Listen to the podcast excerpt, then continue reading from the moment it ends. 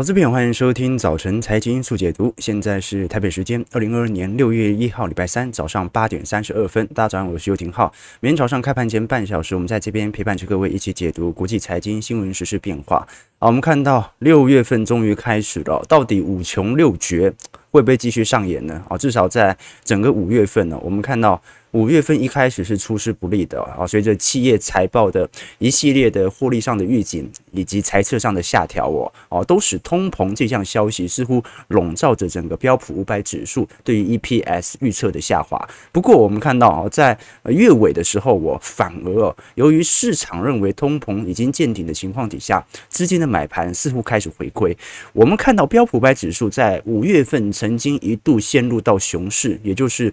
跌幅两成以上哦，那目前跌幅大概只有十五趴哦，反弹呃这个力度也很强哦，在标普的十一大板块当中哦，能源股哦应该是昨天表现最差的。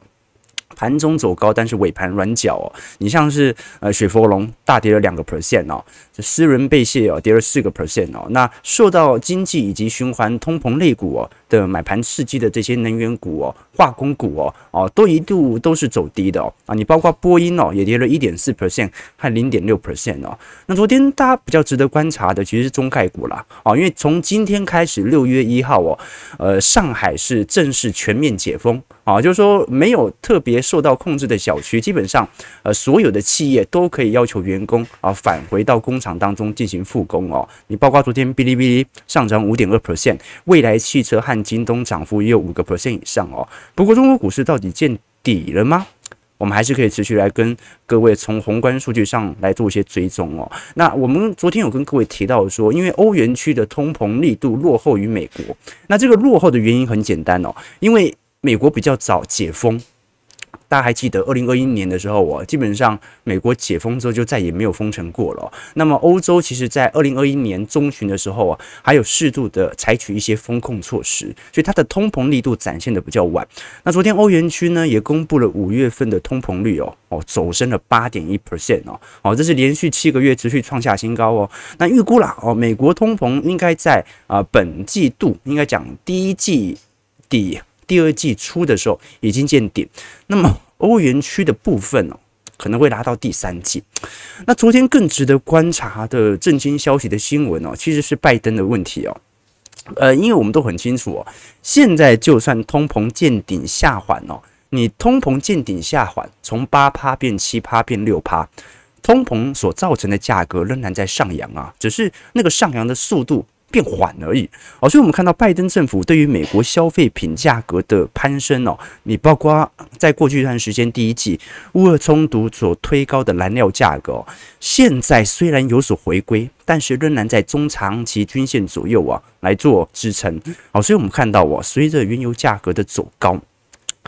拜登现在的公众支持度哦，已经掉到了史上最低哦哦，就是他的任期以来，现在仅仅只有百分之三十六的支持度哦。那在这种状态底下，昨天哦，我们看到有一项秘密会议正式召开了哦，昨天周二晚间哦。拜登哦，呃，召见了联准会的主席鲍尔哦，在椭圆办公室当中进行会谈哦。那么后续会公布这两人会谈所阐述的一些针对美国和全球经济状况以及货币政策和财政政策之间的协调啊。但现在安排如此罕见的会面呢，呃，其实多少大家都了解。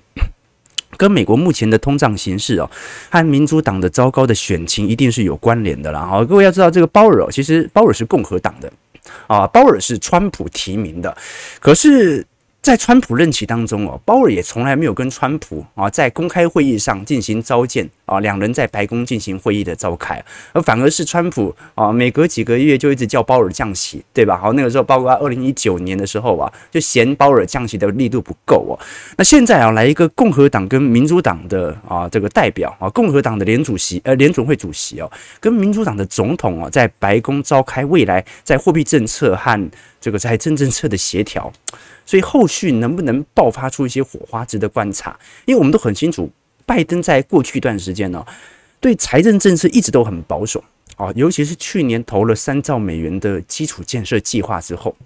那现在哦，因为 如果你在实施财政政策的话，那很有可能哦，这个通膨效果会持续推升。所以拜登很节制啊。那联总会也高速的进行升息措施。那是不是由于十一月份的中期选举选群有一点焦灼的情况底下啊，让这个拜登决定要召见联总会主席鲍尔来进行一些相关的会晤，以及未来政策基调的一个变化？我们从这张图表可以看到哦，历史上。通膨力度大幅升高的年代哦，基本上当任的总统哦，在历史上的评价都不是特别好哦，啊，更不用说这些在高通膨时代的总统啊，几乎都无法连任啊。你看到这个在美国的总统当中哦，这个最被为人啊看好的哦，最被为人敬仰的，其实就是雷根哦。雷根在一九八零年代上台之后啊，打打压了高通膨。同时间呢，啊，他也开启了美国长达二十年的漂亮的 The Great Moderation 哦，大牛市哦。但是你看到底下最被为人唾弃的总统有谁？啊，这一个是尼克松，一个就是卡特。哦，这两个人呢，都是在一九七零年代通膨危机大幅升高的时候所进行执政的总统。啊，所以拜登现在面临的处境啊，通膨率八个 percent，其实跟卡特所面临的情况一模一样。而这些总统啊，不只是中期选举惨败，甚至连总统大选哦，他都丢掉了位置，无法连任。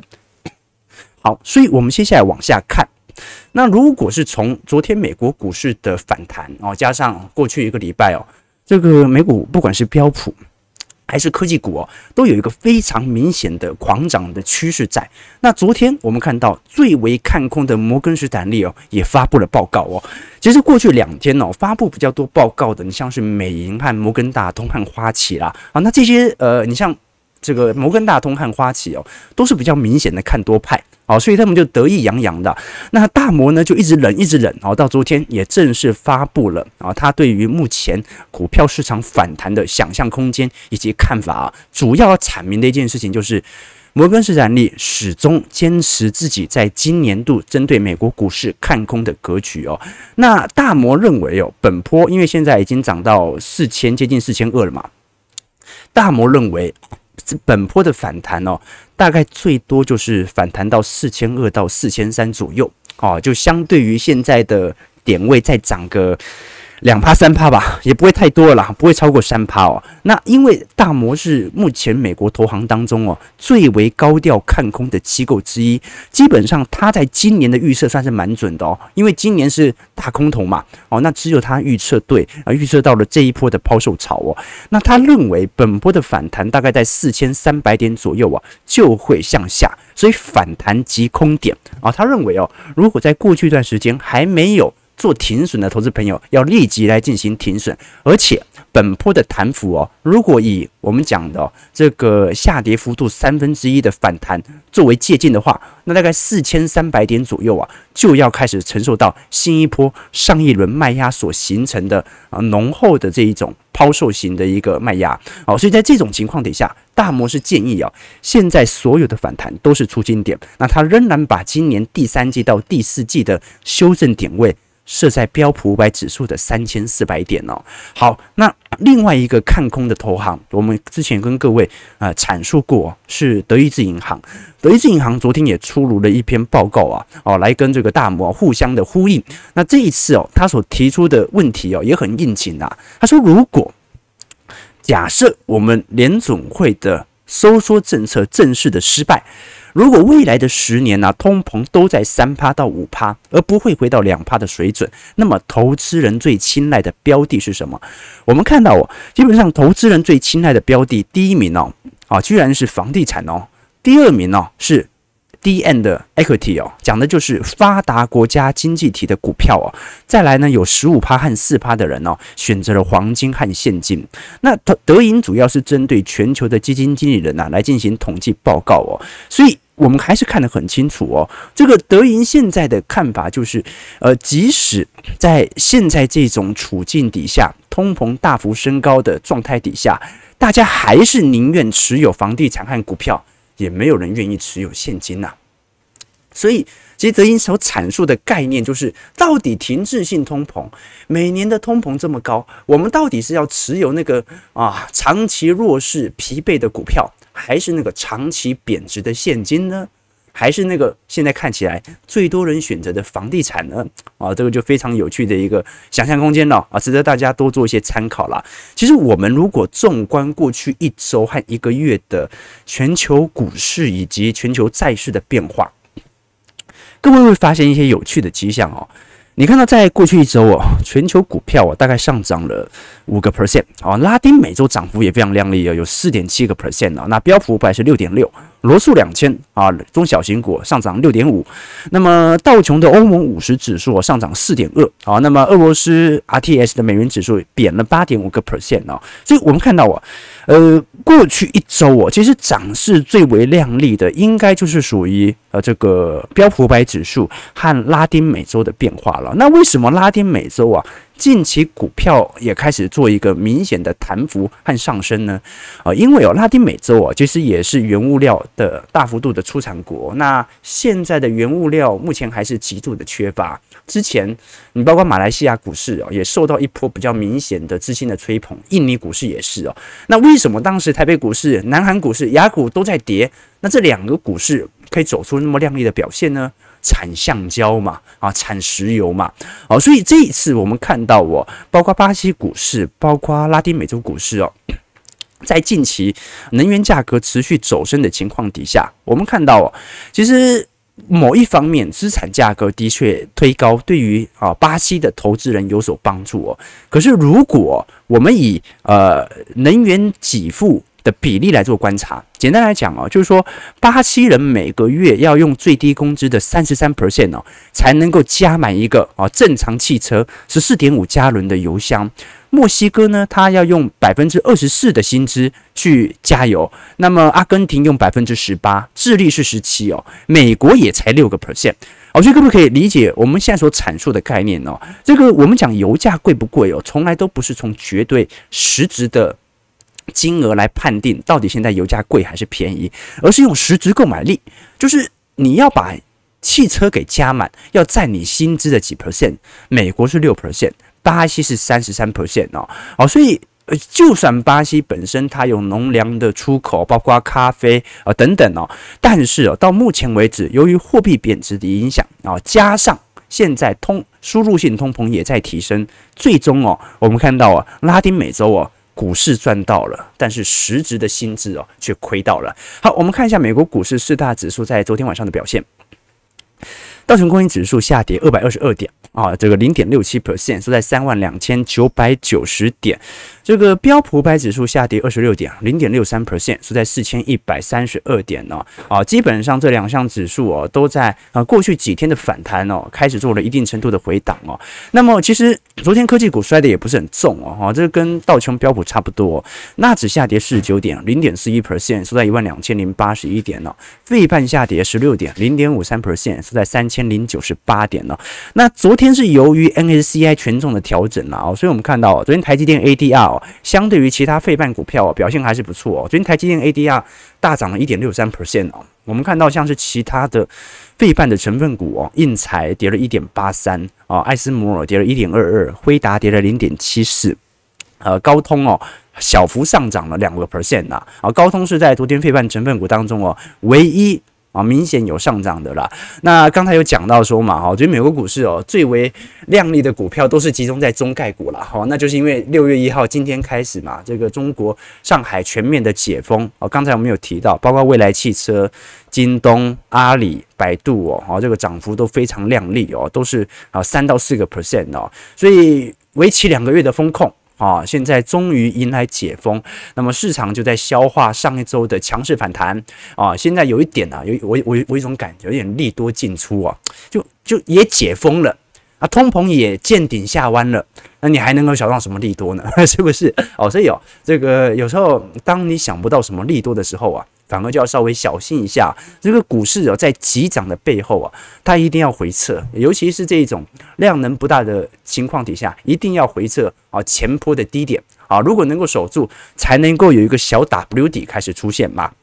更何况哦，现在因为量太小了哦，你回测都有一点怕怕的，是吧？好了，那我们今天还是跟各位推广一下我们游艇号的财经号角，每个季末都会举办线上的直播听友会啊。那这一次哦，我们也在六月底的时候啊，本次的线上的直播听友会哦，是六月二十五号的晚上呃六点啊晚上。八点啊，礼拜六晚上八点哦，二零二二年六月二十五号礼拜六晚上八点钟哦，一样会举行我们这一次的听友会。那每一季的听友会，我们都是针对全球的资产行情来做回顾和推演啦。那听友会会分为几个部分哦，第一个部分就是把上一季我们听友会给各位的建议和操作进行回顾哦，也包括检讨和调整上一季的操作策略。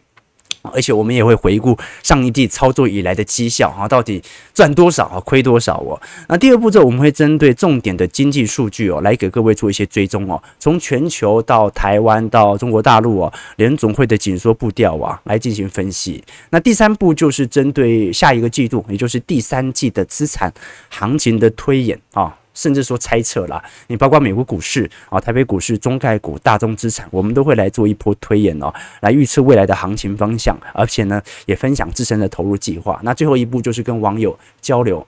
以及在事前啊，网友所提出的特定的议题哦，来给各位做一些参考了。那当然了啊，如果投资朋友哦，呃，已经很了解我们的投资决策了，也欢迎各位可以加入到我们的会员系统哦，里头不只有专题影片啊，你一年内的所有的听友会的啊收听权限哦，那包括啊财经的基础系列课程啊，宏观专业报告，以及我个人资产部位的一个及时的操作的啊这个日志哦，也提供给观众朋友了。那因为现在疫情还是很严重啦，你看我们过去哦，以前会办实体场哦，啊大家也非常热情哦。但是这两年，老实说了，这个疫情还是有一点恐怖哦，所以我们本轮还是采取啊线上直播听友会的方式来跟各位做一些交流哦。啊，这个有有有有，这我好像昨天嘛，还是前天嘛，有位投资朋友问我说：“浩哥要怎么去让我们对于经济世界啊，能够有一个更深入的了解哦？”其实你就每天读一点，每天读一点哦，有一点刻意。以前有一本书叫《刻意练习》嘛。呃，昨天我们不是跟各位讲。我最近去看那个《捍卫战士独行侠》嘛，呃，有一个电影，就是因因为它是第二部曲了嘛，《捍卫战士》哦，Top Gun 啊，你想看这个 Top Gun 哦，以以前的有人有人讲说叫好大一把枪哦，后来我发现没有人这个片名啊，但这不是重点哦，就是这个是汤姆克鲁斯当年出道的作品嘛，而且非常有名。那阿汤哥已经这么老了哈，但是你看他还是能够在。这个美国的海军海军当中的飞行员当中哦，表现如此亮丽的表现。后来我就查了资料，你说 Top Gun 是什么呢？Top Gun 啊，其实是美国一种空军的训练方式，这是真的有的。为什么呢？因为美国在空军，尤其在越战期间哦，一开始跟越南人打仗哦，一架飞机哦都能够换来两架越南的飞机。后来打着打着哦，这个越南人的飞机就越来越厉害了。后来他们猜。是不是有苏联的飞行员混在里面哦？后来呢，越南人呢又用了苏联人的飞机以及苏联人的老师来做训练哦，然后有了米格的战机哦，最后既然一架美国战机要对一架越南战机，这个损失就很大了哦，所以这个性价比哦，这个牺牲的数目就太多，所以该怎么办呢？哦，美国就成立了一个 Top Gun 这样的一个学校。那么在这个学校里面做什么呢？就是有一群哦水平特别高的教官呐、啊，来扮演敌机，然后不断的去挑战那些学员的飞行极限，每一次都让那个学员感觉啊要死要死要死，就风险很大，甚至发生过很多次坠机的事件嘛。啊，你看那个第一集那个汤姆克鲁斯他的同伴啊，那是什么？是是企鹅还是什么？突然有点忘记他的称号了啊。这种训练方式哦。因为他的同伴就是因为这个训练过程死掉了嘛，就这种训练方式引起了很大的争议。但是在这种训练方式结束之后哦，他们记录每一次的危险啊，后来再去跟越南的战机打仗的时候啊，是一比五啊，所以这个就是什么他杠的训练方式就是一种刻意练习，就是你就是每天就是花一小段时间来听浩哥的直播，然后听浩哥到底是怎么解析经济时事的变化。重点是你还要尝试着反驳，当你反驳。啊，几次之后就会得出自己的投资的中心思想哦，这个就是一种刻意练习的方式。好了，八点五十一分了，我们继续往下看哦。废话太多了，好，我们继续往下看看一下台北股市的表现。我们看到台股啊，台股昨天大涨哦，啊，这个涨势有尾盘接近两百点哦，不过都是尾盘在拉的，因为昨天台股是 NSCI 季度的调整盘呐，盘中的时候我们看到哦。是多空激战哦，一度大跌百点呢。不过你看到低阶买盘呢，在尾盘的时候突然急拉哦，它现在本来尾盘的时候收跌哦，突然急拉翻红了两个 percent 哦，所以加权指数最终大涨了一百九十七点哦。昨天成交值哦，因为是 N A C I 权重调整啊，昨天成交值包三千八百亿哦，哦，这一个半月以来的最大量，但是未来很难突破了，因为没有权重的调整啊。昨天纯粹就是系统单的一个回补效果。那我们累积到整个五月份。台北股市的涨幅，五月份涨了二百一十五点哦，外资买了两百三十亿啊，累计买超是七百一十一亿哦，投信 买了九点五八亿，自营商则是呃转卖了十亿啊，那做一些当冲啊，呃，台币的部分哦，更值得观察的是，台币已经连续两天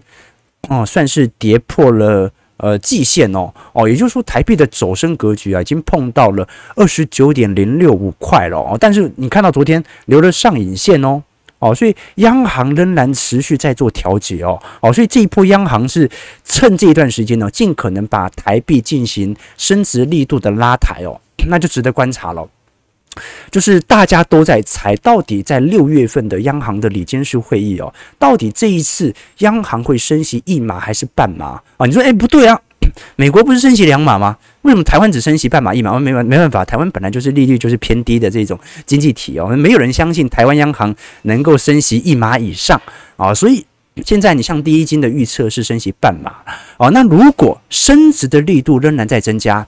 升升息半码的可能性其实会提高哦哦，那这对于啊房贷的冲击也会稍微比较来得小哦，值得大家来多做一些留意啊。我们待会会从第一金的法说来跟各位看啊，到底升息力度的提升对银行股利差的拉抬有多大？好，我们看到外资昨天的买卖超哦啊一样啊，就是进行全执行的调节哦。你包括联电、友达、鸿海、华航啊、元大、沪深三百。台积电、力积电、中信金、华兴、永丰金，哦，看得很清楚嘛，好，昨天就是进行全值型的拉抬哦。那至于卖超的部分哦，好，也是针对一些比较低基期啊，在过去一段时间受到防护防御性买盘支撑的这些股票哦，像张银、阳明、群创、金宝、长荣、新光金、大连大、台亚、台泥和裕民。那昨天金融股其实也受到了明显大量资金的买盘效果啦。那我猜应该还是。这个流动性的问题，所以所造成外资在回补的时候，一定是挑选这些全值性比较高啊、比较大，然后流动性比较高的金融股来进行拉抬啊。你像国泰金啊，昨天尾盘大量的买盘进驻哦，股价急拉三个 percent。那包括富邦金、元大金、台新第一哦，也有一个 percent 以上的涨幅哦。那昨天是红海法说会啦，那红海的股价在昨天也创了呃过去几个月以来的新高哦。啊，这个你像是泛红海集团在昨天。表现也非常亮丽哦，但是昨天法说会很有趣啊，这。不是有记者问说，这个红海快要变不动产股了？这不动产的意思就是，那个几乎股价没有在动的哦。那近期开始狂飙哦，呃，主要原因呢，第一个是反映上海的解封，那另外一个原因呢，是因为电动车的题材哦，在今年下半年红海就要正式的推出了哦。那有新一波的蜜月行情呐。现在红海有三款，一个是电动巴士啊，一个是轿车啊，一个是修理车。那么电动巴士已经在高雄可以来。进行搭乘了，但是我们看到鸿海今年所配发的现金股利也非常亮丽，所以股价如果没什么变啊，现金股利发的特别多，那直利率当然会有上扬的趋势在啊，只不过最近股价也在短线上有所拉抬了啊，所以直利率稍微就没有像之前预估的五趴这么高，现在大概在四点三七 percent 啊，那不过很多人会说这个红海说长期的。低股价净值比概念股哦，但各位也要知道，红海也算是一种电子股哦，所以用本益比来预估其实也是可以的。我们如果从本益比河流图来做判断哦，红海中长期的本益比哦，大概是在八倍到十三倍左右哦哦。那我们看到在二零二零年的时候啊，当时大概在十倍以下哦，所以的确红海它有它的低基期的效果存在，但是到目前为止哦，它已经碰到十二倍了哦。接近历史平均值的上缘哦，啊，所以现在红海的基期是在短期内有一点被高速推高的效果在，啊，除非它一路盘，就是盘在一百块，再盘个一年到两年才会到中长期的低基期水位，好，所以值得大家来多做一些留意啦。虽然红海的确股价惯性呃相对来看比较低哦，但是你说现在买一定是便宜价吗？不一定啊，你可能领到还可以的直利率的以及现金股利的表现啊，但是你没办法买到长年期水位的呃低便宜价啦哦。其实台北股市都是啊，台股大多数的股票就算本波开始回跌。也没有跌到历史的低原值啊，那美国股市就不一样，美国股市真的跌得有点重了，是吧？那费半都跌三成，对不对啊？台股哎，到现在为止，台北股市跌幅都还没超过两成过好，所以台股一直到现在，从最高点来回推，都还没有进入熊市，好，所以这也可以理解为什么美国股市那么恐慌，台股你怎么看都没有那种恐慌的感觉，顶多就是大家。有点扫兴啊，不玩了，不玩了，成交量急缩嘛。好了，我们看一下昨天第一金的法说，呃，第一金哦，它是标准的放贷股啦，哦，大部分的收入都是啊银行收入哦。那么首季的税后净利哦是四十九点四亿哦，年卷率一点七 percent 哦，哦，所以它跟大多数的呃放贷股一样啊，其实今年第一季哦表现都没有特别亮丽哦。那现在。央行因为在六月份一定升息啊，只是升半码还是一码的问题哦。如果是升息一码的话，第一金的预估是全年的净收息收入会增加二十二亿啊。好，那么对于 EPS 也会有明显的拉抬。现在每股盈余在第一季哦是零点三八块，好，但是我们也看得很清楚了，就是说从呃今年前三月份的净利表现哦，跟去年比起来，其实是衰退的哦。哦，各位要清楚哦。这个去年第一季也没升息啊，啊，今年第一季明显受到这种利差的一个扩大，照理来讲，银行会率先反应的。什么意思啊？就是去年第一季没升息，但是因为利率很低，大家都抢着借钱，所以它的金控的净利蛮高的。今年第一季呢，开始反应升息，利差开始扩大，但是。这些企业主啊，就不太愿意去借钱了嘛，因为利息要开始往上攀升了嘛，哦，所以这个就是有时候我们在利率和景气上的一些比较和变化啦。那值得观察的是哦，首先今年的房屋贷款哦，尤其第一金哦，它也算是有关股色彩哦，可能增长力度会有非常明显下滑的迹象在。那如果再加上中小企业放款。如果真的今年因为利息的提高而让中小企业愿意借钱的意愿变低的话，那可能冲击会来得比较大啊。所以呃，房屋贷款的部分哦，是受到央行部门呢、有可能你像是最近土银哦，也是把今年的房屋贷款的增长率哦设定为零哦，哦，就是希望不要超过去年的房贷总金额哦。所以在今年的房市有可能见顶的情况底下。啊，这个银行股啊，还是值得我们观察的。短线有题材，但是中长线呢、哦，它仍然取决于整个景气环境的变化和看法哦。好，那我们继续往下看。第一金如果是从中长期水位来做观察，其实表现还可以啦。只不过今年股价真的。应该讲过去两年呢，这个吹得有点太高了啦，哦，这个已经碰到二十七点四块了，哦，这个几乎回到二零一一年的水准了。那么殖利率在过去几年呢，其实都是长期保持在五个 percent 以上。那么在 EPS 的变化上哦，其实也是稳步的增长，所以它的现金股利发放也非常之稳定啦，啊，所以值得大家来多做些留意和观察。那我们把第一金啊，因为第一金除了中小企业放款之外哦，还有。我们刚才讲到的房屋贷款哦，那如果是台气银的话就不一样了。台气银呢，我们看到在第一季的 EPS 哦是零点二七块哦，也是有所增长，而且增长幅度居然高达九十九个 percent 哦哦，所以台气银的税前净利二十五点八九亿哦，几乎来到了史上最亮丽的增长表现哦，所以其实台气银。这不就可以理解，去年的情况不是特别好啊。去年在整个呃，包括疫情的阴霾啊，包括景气衰退的阴霾底下啊，在去年第一季的时候啊，其实呃，台企银哦所受到中小型企业借款的意愿是非常低落的。那一直到今年哦，反而哦啊，台企银的表现反而比较亮丽啊，所以说也受到了一定买盘资金的一个吹捧效果了。我们虽然看到整个台湾呐，这个上市柜公司的总营收哦。包括计增率哦，以及呃上市柜公司的税后净利的计增率哦，来做比较，都在二一年之后有明显下缓的趋向在。